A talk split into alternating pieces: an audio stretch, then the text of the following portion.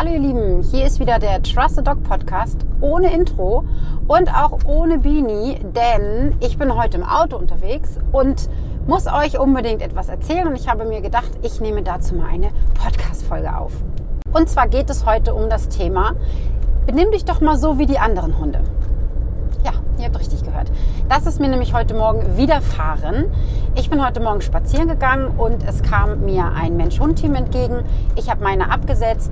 Dieser Mensch-Hund-Team kam, ja, sehr gestresst auf mich zu. Also das andere Ende der Leine war, glaube ich, etwas gestresst, weil der Hund vorne sehr gezogen hat.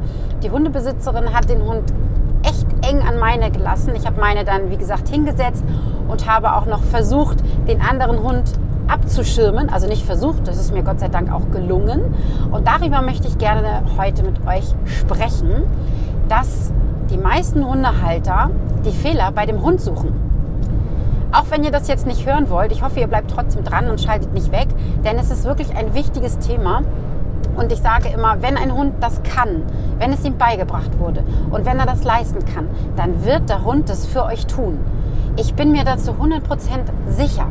Wenn ein Hund irgendetwas nicht macht, dann hat, wird das seine Gründe haben.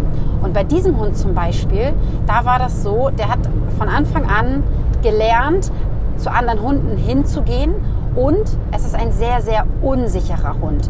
Der ist sehr oft gedeckelt worden. Der wurde sehr viel in der Welpenzeit überreizt. Das heißt, seine Impulskontrolle ist sehr gering. Er kann sich nicht so gut zurücknehmen. Er kann Reize und auch Stress nicht so gut verarbeiten. Er kann das nicht so gut kompensieren. Und dann fängt dieser Hund an, sehr, sehr schnell hochzufahren. Und das ist immer in Form von in die Leine springen, nach vorne springen, vielleicht an den Hundehalter hochzuspringen. Also das sind immer so energiegeladene Sachen, die der Hund macht. Und die meisten Hundehalter, die denken dann immer, dass der Hund sich freut, dass er ja so spielen will. Und auch bei dieser Hündin, ähm, dass diese Hündin sich so sehr freut, Nala und Kaspar zu sehen oder mich zu sehen. Und dem ist halt in den meisten Fällen nicht so. Bei dieser Hündin war das auch absolut nicht so. Die ist dann auch so nach vorne gegangen. Also ihr seht das dann auch. Die Hunde sind dann auch ähm, sehr reaktiv. Die gehen dann richtig doll in die Leine, sodass die Vorderpfoten sogar manchmal nach oben kommen. Und daran seht ihr, dass das kein nettes Verhalten ist. Also was heißt kein nettes Verhalten? Wir sind ja im Endeffekt auch nicht nett zu dem Hund, weil wir ihm keine Sicherheit geben. Ja? Und diese Hündin, die wurde halt im Welpenalter schon sehr, sehr gefordert. Also die hatte viele Reize, mit denen sie umgehen musste, was sie gar nicht leisten konnte. Sie ist sehr hibbelig, sehr, sehr wild und wurde, wie gesagt, halt von anderen Hunden gedeckelt und hat auch gedeckelt. Also das heißt, sie hat dann mit anderen Hunden in Klammerchen gespielt, was aber kein Spielen war, sondern reines ah, Durchdrehen, ah, viel zu viel. Und das passiert häufig in Welpenstunden, die nicht gut geführt werden, beziehungsweise wenn die Hundehalter sich alleine treffen, Käffchen raus, Zigarette im Mund. Oh, das hört sich jetzt so böse an, ne? Ich bin jetzt hier richtig hart. Aber ja, ich bin bewusst so hart, weil ich möchte das gerne in die Welt raustragen und ich möchte euch, liebe Hörer und Hörerinnen, ein kleines Bewusstsein dafür geben, wie es in den Hunden aussieht. Und wie gesagt, ich bin heute Morgen halt da lang gegangen, habe den Hundehalter oder die Hundehalterin schon von Weitem gesehen und ich kenne das Mensch-Hund-Team ja auch und ich weiß ja auch, ähm, dass die Hündin da große Probleme mit hat und ich weiß auch, dass die Hundehalterin da große Probleme mit hat und dass die Hundehalterin ähm, ihren Hund sehr, sehr doll ziehen lässt und auch dorthin lässt. Und so war das halt heute auch wieder.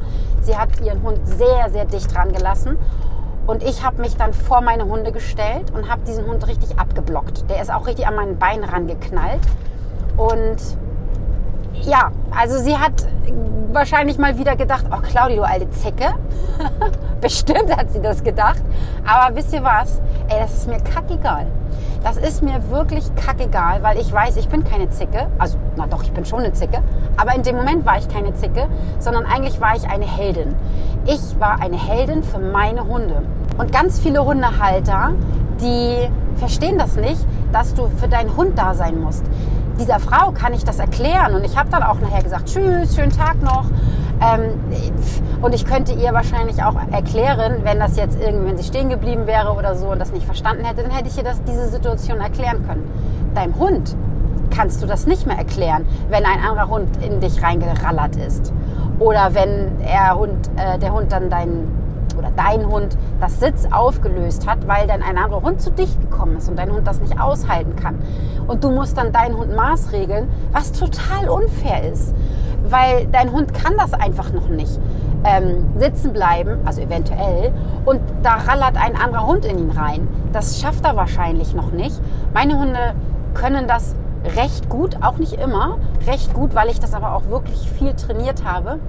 Das sind dann Momente, wo ich meinen Hund hinsetze, andere Hunde zu uns kommen lasse und dann habe ich aber die komplette Konzentration auf meinen Hund. Und sobald er aufsteht, korrigiere ich ihn, setze ihn wieder hin, bestätige ihn, lobe ihn. Das sind halt Dinge, die wir wirklich viel geübt haben und dadurch können meine Hunde, Hunde das. Aber das Allerwichtigste, warum meine Hunde das können, ist, dass sie sich auf mich 100% verlassen können. Naja, 100% kann man sich ja irgendwie, 100% ist immer so eine mächtige Zahl. Ne? Ich sag mal so, zu 95% können sie sich auf mich verlassen. Und wenn ein anderer Hund da kommt und in sie reinrallern will, dann bin ich da und blocke den anderen Hund und beschütze meine Hunde von Anfang an. Das habe ich von Anfang an gemacht. Und deswegen wissen meine Hunde, sie müssen sich um nichts kümmern und können dann das Signal, was ich denen vorher gegeben habe, natürlich auch viel zuverlässiger ausführen. Und dann ging die Hundebesitzerin weiter. Natürlich hat sie ihren Hund richtig mitgezogen, der ist in die Leine gesprungen. Ich habe das auch versucht zu filmen. Ich stelle das mal in meine Instagram-Story und gucke, ob ich das in die Highlights packen kann. Ähm, das ist leider nicht ganz so gut geworden, weil Filmen und auf die Hunde achten und so, das ist manchmal nicht so einfach. Aber jetzt kommt's, die Hundebesitzerin hat dann zu ihrer Hündin gesagt, na nimm dir mal ein Beispiel an den beiden Hunden. Das wäre auch schön, wenn du das mal können würdest.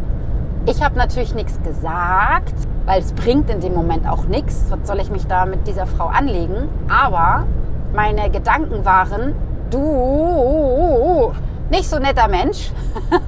Das ist nicht so toll, dass du das sagst, weil deine Hündin kann überhaupt nichts dafür. Die ganze Schuld und das meine ich wirklich ernst, ihr lieben Hörer und Hörerinnen, die ganze Schuld liegt beim Menschen. Denn es ist schon ganz, ganz viel vorher schief gelaufen. Also in der Welpenzeit, in der Junghundezeit. Die Hündin ist auch noch gar nicht so alt, ich glaube zwei Jahre oder so. Und der Hündin wurde ja ganz, ganz viel nicht beigebracht oder Sachen beigebracht, die sich für sie gelohnt haben. Und das wiederholt sie halt immer und immer wieder.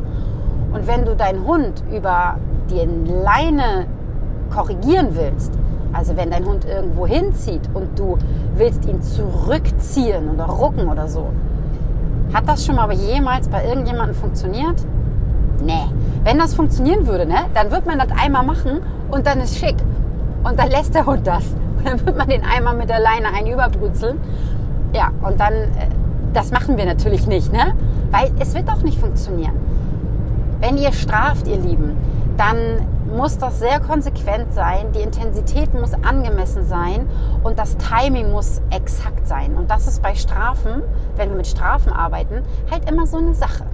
Und dieses Ziehen an der Leine und dieses Zurückrücken an der Leine, also dieses na und dann, dass man den so zu sich hin zieht und ruckt, das funktioniert einfach nicht, weil der Hund das auch nicht versteht.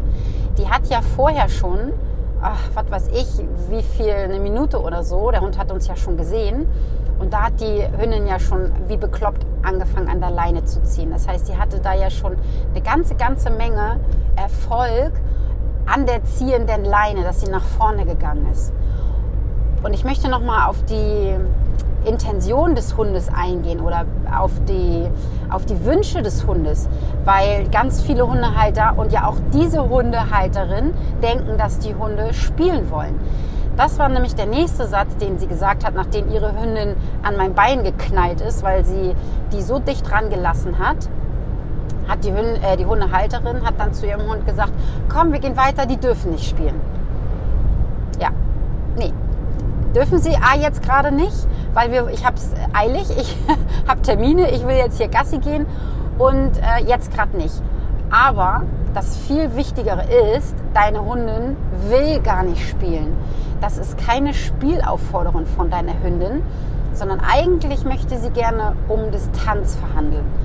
Und das ist mir ein Riesenbedürfnis, euch das mit an die Hand zu geben, dass ihr den Unterschied erkennen lernt oder erkennen könnt, wann möchte ein Hund wirklich spielen, wann ist es eine Spielaufforderung und wann ist es eher ein Vertreiben. Und diese Hündin, die wollte uns eher vertreiben, beziehungsweise hat schon ganz doll angefangen zu beschwichtigen. Mit ihrer ganzen Körpersprache hat sie das alles so ein bisschen verbunden. Also sie hat Beschwichtigungssignale gezeigt. Sie war ganz, ganz albern von ihrem Gesichtsausdruck, sehr gestresst, hat sich ganz doll über die Zunge, äh, über die Lefze geleckt, hat ganz doll geblinzelt und wie gesagt, dann hat sie sich so nach vorne gestemmt, also so doll die Leine, in die Leine reingesprungen, dass die Vorderpfoten nach oben gegangen sind. Und ich schwöre dir, wenn die Hündin an uns rangekommen wäre oder wenn sie an mich rangekommen wäre, dann hätte sie Folgendes gemacht. Sie hätte mich angesprungen. Also sie hätte mich angesprungen und zwar nicht nett. Viele, auch da denken viele Hundehalter immer, ja, guck mal, aber die freut sich doch, Claudi, die freut sich doch, dich zu sehen und die will dir doch Hallo sagen. Nee, die möchte mir nicht Hallo sagen, die möchte sagen, verpiss dich. und auch bei meinen Hunden, wenn sie frei gewesen wäre, dann wäre sie voll in meine Hunde reingeknallert. Entweder das oder sie wäre ganz dicht rangekommen und hätte sich dann ganz unterwürfig verhalten und hätte da rumgeködelt. Das mag Kasper zum Beispiel nicht so gerne. Der fängt dann auch mal an zu grummeln. Also der würde nie was machen. Er ist ja auch der absolute Welpen-Daddy. aber der würde grummeln und würde weggehen. Und Nala würde sagen, nerv mich nicht. ne? Und bei diesen Hunden, die so reagieren, die verhalten sich bei Menschen so, dass sie die so schubsen. Also die springen die so richtig an und zwar mit volle Karacho. Oder die springen so ganz hoch und dann so in Richtung Gesicht. Und auch das ist immer ein Verhandeln um Distanz. Diese Hunde möchten nicht angefasst werden und eigentlich finden sie das auch total uncool, dass da jetzt jemand kommt, werden total unsicher, können mit dieser Situation nicht umgehen und zeigen dann diese Verhaltensweisen. Und es funktioniert ja auch. Überlegt mal, wenn ihr so einen Hund habt und der zeigt das und springt dann so ähm, euch an oder euren Besuch an oder halt Leute, die ihr auf den Spaziergängen seht, die werden dann angesprungen, dann passiert ja Folgendes. Die oder derjenige zieht sich zurück. Weil irgendwann hat man da keinen Bock mehr drauf und dann nimmt man die Hände weg, man, man dreht sich weg, man geht zurück oder so. Und schon hat ja der Hund eigentlich das erreicht, was er erreichen möchte. Der Mensch, der Reiz, der irgendwie ah, ich will nicht sagen unangenehm ist, sondern der Hund kommt mit dieser Situation nicht klar, hat wahrscheinlich schon sehr viele unschöne Erfahrungen gemacht und hat dann damit ja Erfolg. Und unschöne Erfahrungen meine ich, das meine ich tatsächlich ernst. Wir Menschen denken doch immer, Mensch, aber es ist doch toll, wenn wir den Hund streicheln. Es ist doch toll, wenn er so viele Leute kennengelernt hat als Welpe. Und der muss doch ganz viele Menschen kennenlernen. Groß, klein, Kinder, dick, dünn. Ja, das ist ja auch richtig, aber guten Kontakt. Und die meisten Welpen oder Junghunde lernen die Menschen nicht so gut kennen, sondern sie lernen sie mit Aufregung kennen und sie lernen sie so kennen, dass der Mensch sich rüberbeugt und sagt, Mei, bist du aber ein Hübscher, na bist du aber ein Süßer, ja, was bist du denn für einer? Ja. Und ihr habt wahrscheinlich jetzt beim Zuhören auch schon so, oh Gott, nerv nicht. Und so geht es den Hunden auch. Das heißt, sie fühlen sich wie soll ich sagen, in ihrer, in ihrer Individualdistanz gestört. Sie fühlen sich vielleicht sogar bedroht, weil der Mensch von oben kommt, weil der Mensch sich von oben über den Hund rüberbeugt, den dann vielleicht auch noch unsittlich anfasst in den Augen des Hundes, also über den Kopf und zu doll. Und es sind alles körpersprachliche Zeichen, die wir dem Hund senden, die nicht okay sind und die für den Hund nicht so cool sind. Wenn ein Hund in den, im Welpenalter und beim Züchter schon ganz viel gelernt hat, dass er nett angefasst wird. Und damit meine ich wirklich nett, dass er viel gekuschelt wird in den Momenten, wo er das gerne hat, wenn er auf den Arm genommen wird, aber zwar und zwar richtig, nicht so und dann unter der Achsel geklemmt und äh, die Beine hängen runter oder von Kindern einfach hochgenommen, viel zu doll, runtergeplumpst und so weiter und so weiter, sondern ich meine wirklich, dass der Züchter darauf geachtet hat, dass die Welpen nett hochgenommen werden und nett gestreichelt werden, dann werden das meistens Hunde, die das total toll finden, wenn sie berührt werden. Aber auch diese Hunde finden meist fremde Menschen das nicht so cool, wenn fremde Menschen äh, sie angrapschen. Ich meine, das finden wir ja auch nicht so geil, ne? Müssen wir ja auch mal sagen. Wenn ich euch jetzt auf der Straße sehen würde und wir kennen uns ja eigentlich gar nicht und ich würde euch gleich auf den Arm springen und würde euch über die Haare wuscheln, dann würdet ihr auch mich in die Klapse einweisen und würdet, würdet sagen, also, das ist irgendwie nicht so cool hier, was du hier machst, ne? Und das nächste Mal, wenn wir uns sehen, dann äh, geht ihr wahrscheinlich schon einen Schritt zurück oder streckt mir gleich die Hand hin, damit ich die Hand nehme und nicht euch äh, als äh, Drückesack. Und solche Verhaltensweisen zeigt der Hund auch. Aber in seiner Sichtweise oder mit seinen Mitteln, die er hat, sagen wir es mal so, mit seinen Mitteln, die er hat. Und das ist meistens dieses Anspringen, dieses nach vorne gehen, in die Leine preschen, an, das ist auch das Gleiche, wenn sie so an euch herumzehren, also wenn sie an euren Ärmeln zehren und beißen, in eure Finger beißen. All diese Sachen, das sind alles Zeichen, womit der Hund euch sagt, ey, ich möchte das hier gerade nicht, es ist mir zu viel. Beziehungsweise er hat einfach aus verschiedenen vorherigen Situationen gelernt, dass es zu viel war. Auch das ist immer ein großes Thema, wenn ich denn gerufen werde. Meistens werde ich gerufen und es ist schon, ich will nicht sagen zu spät, aber das Kind ist schon in den Brunnen gefallen. Der Hund hat schon gelernt, dass wir Menschen uns uncool verhalten, dass wir übergriffig werden, dass der Hundehalter den Menschen nicht beschützt. Und dann zeigt er in anderen Situationen, wo sich vielleicht ein Mensch gut verhält. Also wenn ich dann zum Beispiel komme und mich eigentlich gut verhalte, also ich setze mich hin, ich beachte den Hund erst gar nicht. Trotzdem hat der Hund ja vorher schon schlechte Erfahrungen gemacht mit Menschen und verhält sich dann so, dass er auf mich zugerannt kommt, dass er mich anspringt, dass er an meinen Fingern beißen will. Das sind ja aber alle Schutzreaktionen, weil der Hund vorher schon viele Situationen kennengelernt hat, wo wir Menschen uns einfach nicht richtig verhalten haben. In den allermeisten Fällen dauert es bei mir nicht sehr lange und dann ignoriert der Hund mich und fängt auch gar nicht mehr an, an mir herumzuknabbeln. Das resultiert daraus, dass der Hund schnell merkt, oh, die tickt ja mal richtig. Die lässt mich in Ruhe. Ähm, ich darf an sie rankommen, ich darf sie anschnüffeln, aber die grapscht nicht gleich an mir rum. Wie gesagt, das dauert nicht lange. Wenn ich dann aber an dem Hund dann doch rumgrapseln würde und dann sagen würde, naja gut, ich bin ja jetzt zehn Minuten hier, jetzt kann er doch mal sich von mir streicheln lassen und ich würde ihn dann wieder streicheln, dann würde er bei mir genau das gleiche Verhalten wieder zeigen. Aber das ist ja auch logisch, finde ich, weil auch da bin ich ja wieder jemand, der das Vertrauen des Hundes missbraucht. Ich habe ihn vorgegaukelt, ich lasse dich in Ruhe. Ich ähm, erkenne das an, dass du nicht gestreichelt werden möchtest. Und nach zehn Minuten missachte ich die Regel wieder und ähm, ja, bin für ihn nicht so nett. So kann man das ungefähr erklären. Ihr Lieben, das war ein kleiner Ausblick auf meinen heutigen Morgen und ich hoffe, ihr konntet ein bisschen was davon mitnehmen. Ich würde mich wahnsinnig freuen, wenn ihr mir ein Feedback geben würdet.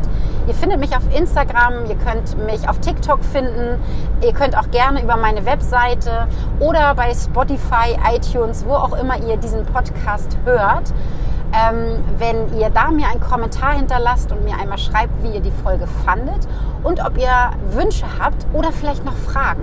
Da würde ich mich wahnsinnig drüber freuen. Und dann in der nächsten Podcast-Folge, wenn Bini wieder dabei ist, dann können wir da ganz gezielt drauf eingehen. Und ja, ich freue mich, wenn ihr wieder einschaltet. Tschüssi, bis zum nächsten Mal.